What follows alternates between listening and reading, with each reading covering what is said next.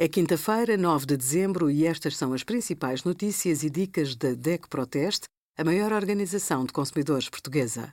Hoje, em DEC.proteste.pt, sugerimos como a tarifa social da internet não responde às necessidades dos consumidores, dicas para comprar bacalhau sem defeitos e os resultados do nosso teste a 32 fornos.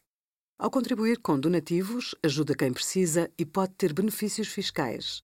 Instituições como a Unicef Portugal, Amnistia Internacional, Abraço, Ajuda de Berço, AMI ou Banco Alimentar contra a Fome fazem parte da chamada lista de consignação fiscal. Mas existem outros organismos e associações que apelam à generosidade dos consumidores, como bombeiros, igrejas e escuteiros. Para evitar burlas, consulte no site da Segurança Social a lista das IPSS registadas. Se quer saber quais as instituições a quem se pode consignar o IRS ou o benefício do IVA, veja a lista publicada pela Autoridade Tributária e Aduaneira no Portal das Finanças.